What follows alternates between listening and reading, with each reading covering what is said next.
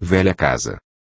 Naquela rua tranquila, no centro da cidade, perto do mar, e do coração, na amada engenheiro private, há uma velha casa, edificada de sal, e de sol, desbotada impiedosamente pelas intempéries e rabugices dos séculos, onde os ventos uivam em cada canto, espargindo bênçãos e afugentando os recalcitrantes fantasmas, fazendo, dela, uma amante perfeita, charmosa, bela e submissa. Lá, eu nasci.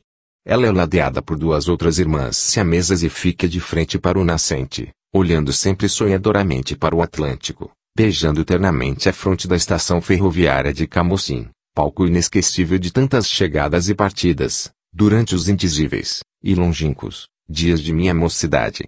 Na tranquilidade, segurança e singeleza de suas paredes, certamente passei os dias mais felizes da minha vida. É uma casa centenária, sem floreios arquitetônicos, de altura incomum, com um amplo corredor de acesso, de quartos aconchegantes e cozinha acolhedora, com um jardim encantador, dona inquestionável de muitos segredos e mistérios.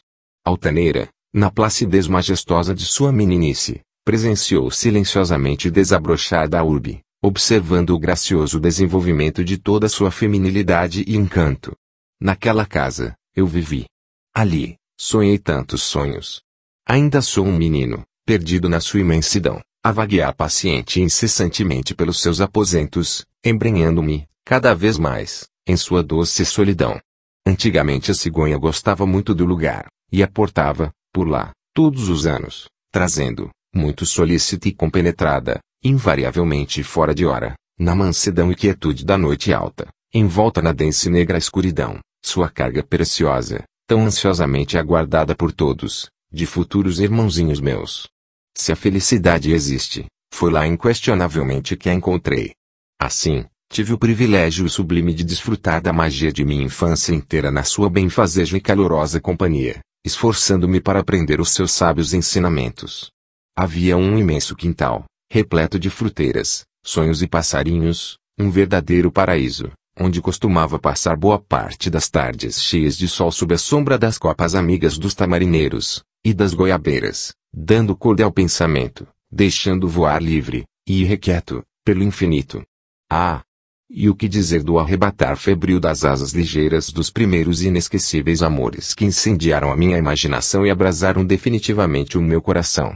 Quantas vezes, meu Deus, ao ver-me chorando, pelos cantos, solitário, ela não me tomava carinhosamente nos braços e, cantando velhas e perdidas canções de ninar, acalmava minha alma, calando meu pranto contido, consolando-me minhas lancinantes dores. A um quarteirão dela, à distância de um tiro de estilingue, um cinema nos chamava, aos gritos, toda noite, para adentrarmos alegremente sua franciscana sala de exibição e, como abençoados espectadores, retroagirmos ao velho oeste, pontilhado de perigos e emoções. Durante uma cascata de anos, aquela foi uma de minhas maiores alegrias.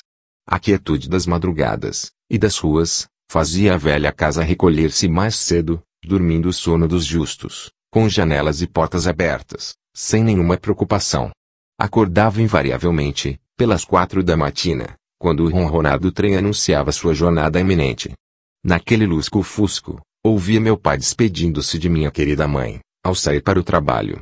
O coração, embora cansado, e quase mudo, fala mansamente de tudo que vivi naquele tempo maravilhoso.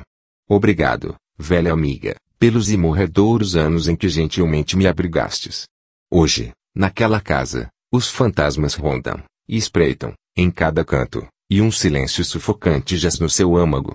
Conosco, companheira, que pena, o tempo foi muito cruel e rude, passaram-se rapidamente os anos, e eis que de repente, ingloriamente percebemos, partiu, de nós, sem retroagir jamais, alegre e fagueira juventude. Avelar Santos. A. S. Camocim, Ceará.